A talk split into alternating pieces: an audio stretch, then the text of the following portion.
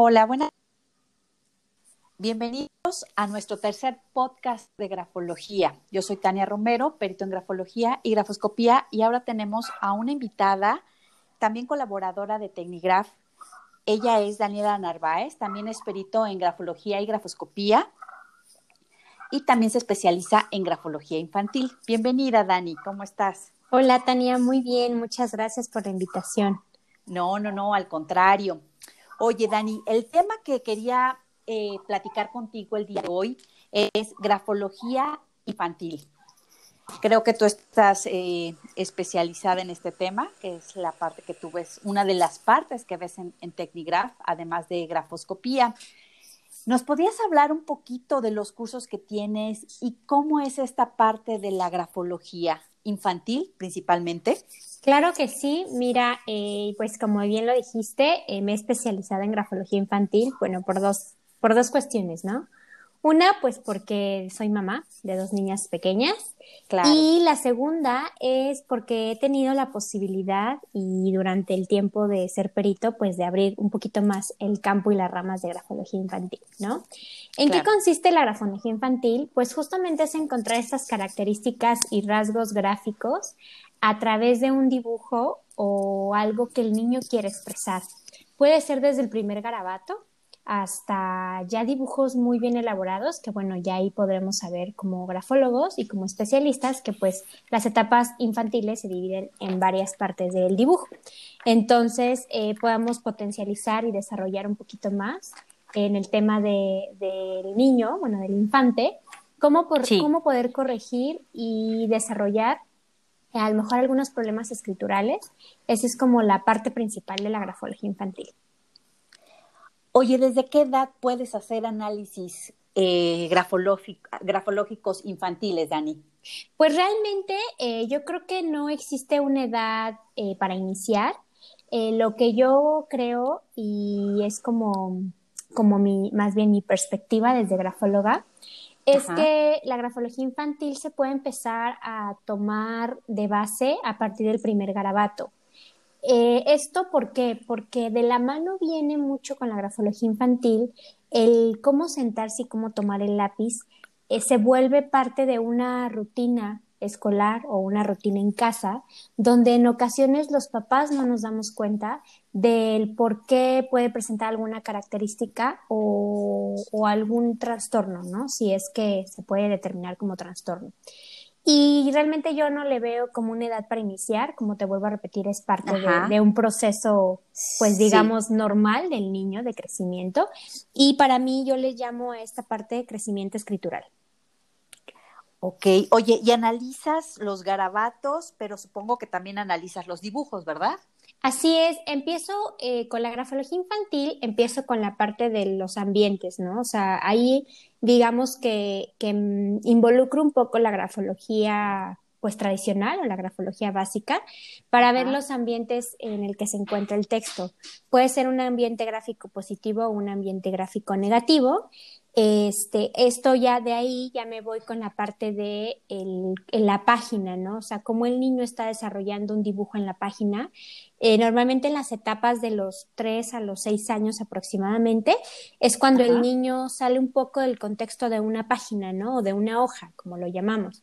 Entonces ahí es parte de los límites que los niños no quieren tener y, y, pues obviamente, pues el niño está expresando todo lo que siente y todo lo que piensa en el texto, ¿no? Como tal, o en el dibujo. Y entonces ahí cuando empieza a salirse del límite en el que está, que es esa hoja, pues entonces empezamos a marcar justo como como recomendaciones de decir estos son los límites que el niño sabe que tiene, pero no los puede desarrollar por ciertas características, ¿no? Y después nos vamos ya a la parte de, eh, de involucrar ya todo este tema de los colores, eh, las formas, si al niño se le dio una instrucción, ¿no? Por ejemplo, se le dice, eh, dibújame a tu familia, ¿no? Y el niño eh, me ha pasado y en la experiencia que he tenido durante casi ocho años en grafología infantil es que el niño a veces dibuja el amigo imaginario o el perro que no tiene o el animal que sueña o el hermano que no tiene.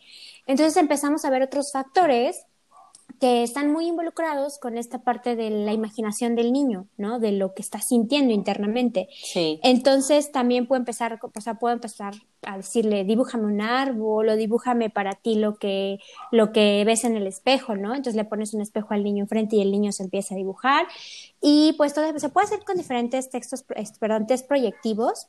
Y, y ya hay niños que, por ejemplo, eh, a partir de los 3, 4 años ya empiezan a dominar algunas partes de las letras, ¿no? O sea, por ejemplo, cómo se escribe tu nombre o con qué letras se escribe tu nombre y así. Y el niño ya empieza a hacer sus primeros trazos. Y estos primeros trazos nos dan como más apertura de, también de la, de la inteligencia emocional que puede representar el niño en un dibujo. ¿no? O sea, al final, no todos los niños, y creo que eso está súper bien, tienen estas capacidades, ¿no? De, de aprenderle del hermano, y cuando es el hermano único, pues obviamente hay un poco de retroceso, pero bueno, al final cada niño vive su etapa y su tiempo en diferentes formas, ¿no? Perfecto, sí, sí, sí, hay muchas cosas que analizar. Oye, Dani, ¿y trabajas con los niños nada más o en algún momento trabajas con los papás también? Pues mira, para yo poder trabajar con un niño, pues como todo mundo lo sabemos y esta pandemia nos vino a enseñar, no nada más los educadores son los maestros o los terapeutas o los, en este caso, los grafólogos, ¿no? Sino también como papás debemos de poner de nuestra parte y decirle a, en este caso al, al niño que pues que obviamente, o sea, explicarle primero al papá cuáles son los factores que puede llegar a representar un niño, ¿no?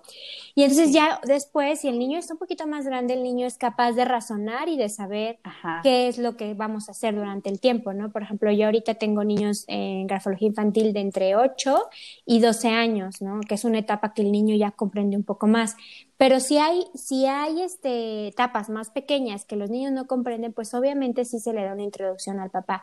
Yo como sugerencia, y como siempre les digo a todos los papás que, que se acercan conmigo para el tema de grafología infantil, es que sí es muy importante que como papás, aunque sea, tenga la noción de que estás trabajando con tu hijo, porque al final no es, o sea, si, si tú acudiste a una persona que tiene una herramienta más para poderte apoyar, pues involucrarte con esa herramienta y saber de qué se trata.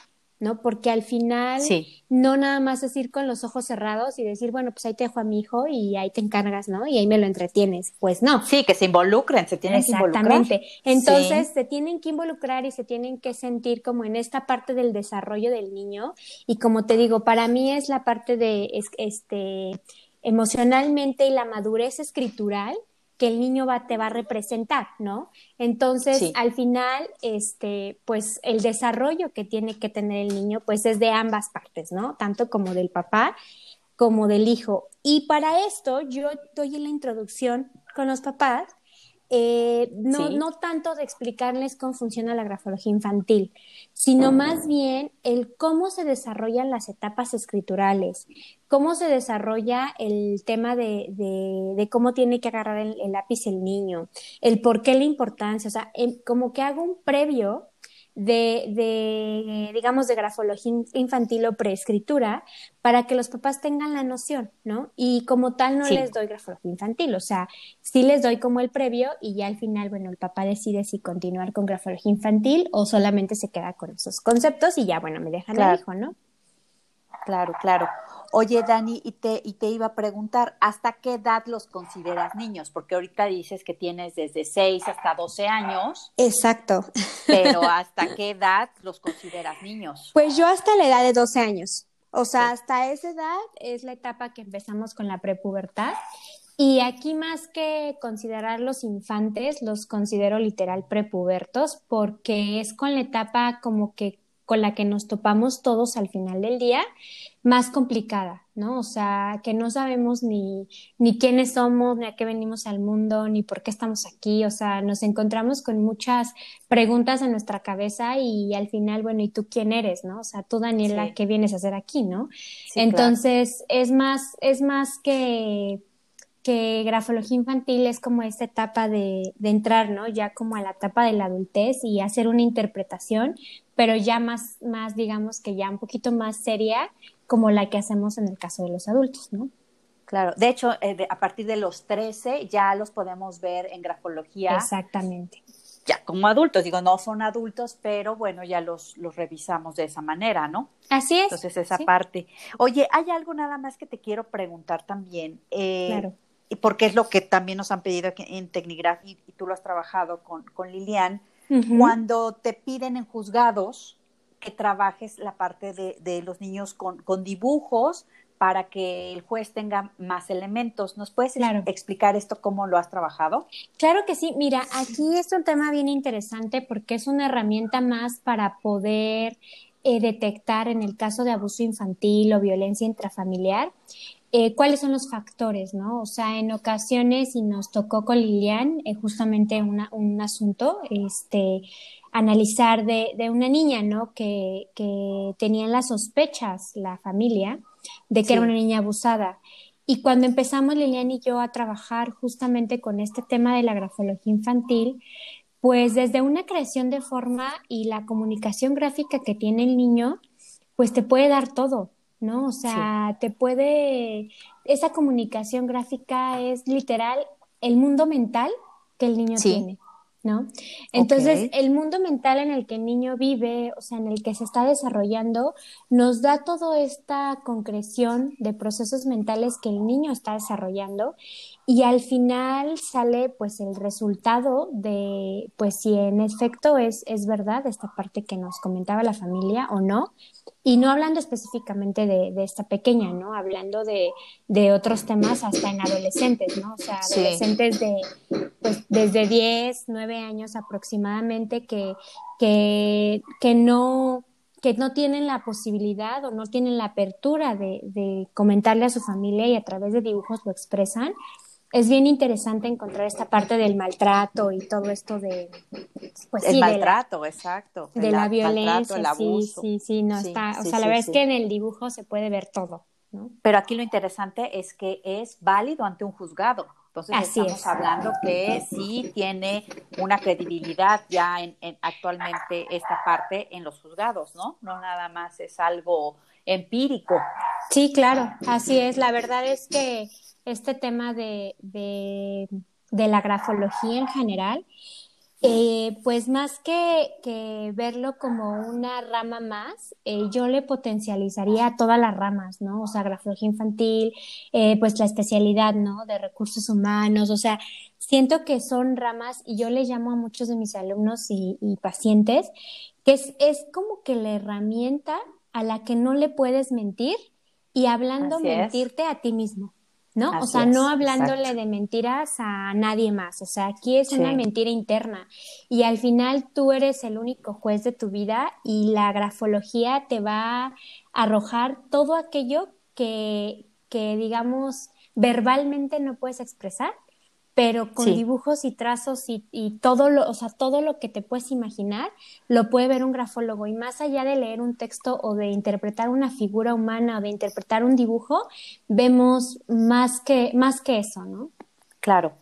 Oye, Dani, ¿y qué cursos estás dando ahorita? Mira, el de introducción a los papás es eh, desarrolla el potencial de tu hijo, eh, que es a través de dibujos, obviamente, trazos y eso, pero para yo poder llegar a grafología infantil, pues sí, me, sí es importante que se tome este taller porque aquí se explica ya un poquito más de que por qué le llamamos grafía, por qué se le llama grafología, este, cuáles son las etapas del desarrollo escritural. O sea, aquí vemos como todo el, el previo, ¿no? Sí. Y en grafología infantil ya, ya, ya vemos un poquito más eh, a fondo el tema de los monigotes, las creaciones de formas, por qué de perfil, por qué en movimiento y colores, tamaños, o sea, ya vemos aquí ya un poquito más el tema de grafología, pero ya más específico. Y te digo, está dividido en dos, que es el desarrollo y el potencial de tu hijo, y la segunda parte, que es grafología infantil. ¿Y cuánto duran? Ambos cursos duran cuatro horas cada uno.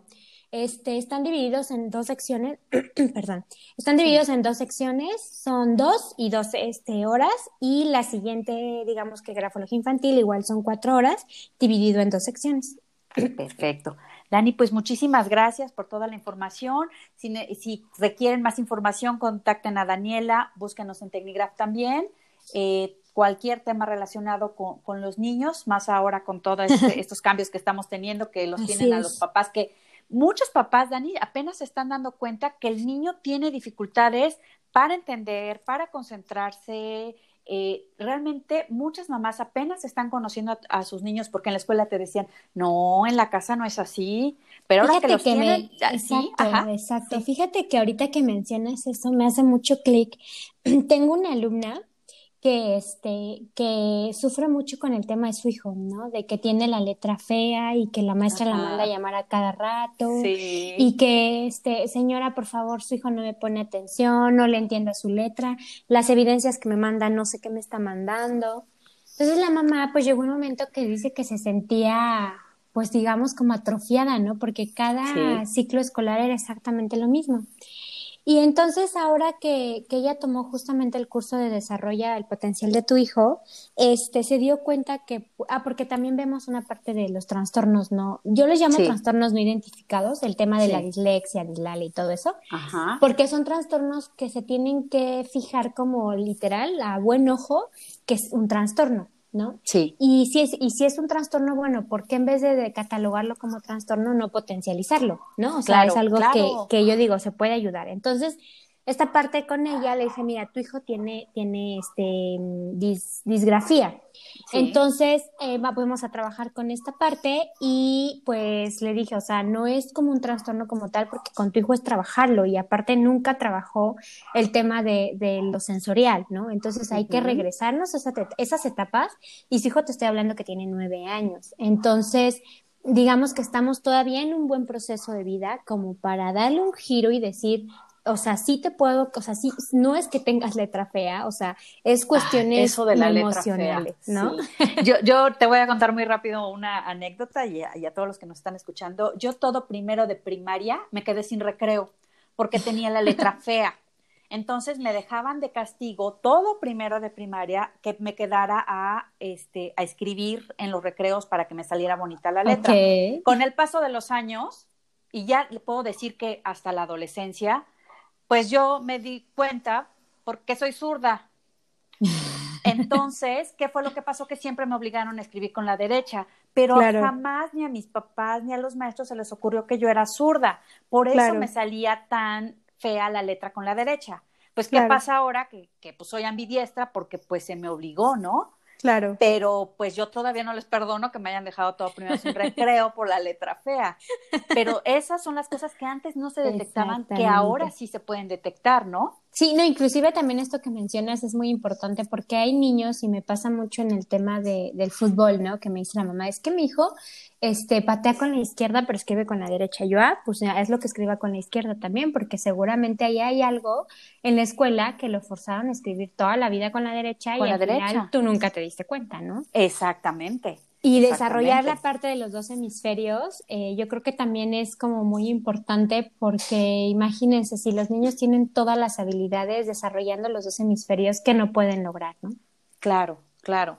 Dani, pues muchísimas gracias. Eh, en la página de Tecnigraph también están tus datos. En Facebook, tus redes, está este, en Facebook, estás en Instagram, sí, ¿verdad? Muchas gracias. Con Daniela Narváez. Sí, sí, sí, me encuentran como Daniela Narváez en Facebook y en Instagram. Y si no, pues directamente ahí con Technigraph, ahí pueden preguntar por algún taller o curso que estén interesados. Este, también se pueden hacer interpretaciones de dibujos y trazos, no necesario que tomen el curso, pero bueno, se puede realizar la interpretación de trazos.